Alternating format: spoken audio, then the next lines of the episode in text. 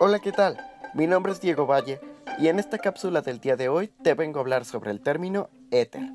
Y no, no me refiero al elemento químico, sino a otra definición que tomamos en la radio. Algunos siguen hablando del éter como el medio sobre el que se transporta la luz en el espacio, pero este término, más filosófico que físico, fue desmitificado hace muchos años ya con la, teoría de la relatividad de Einstein. Dependiendo de la frecuencia, clasificamos los sonidos que podemos escuchar de la siguiente manera. A los 20 Hz es como el movimiento leve de un cristal cuando tiembla. De los 20 a los 250 son frecuencias graves, como las que emite un tambor.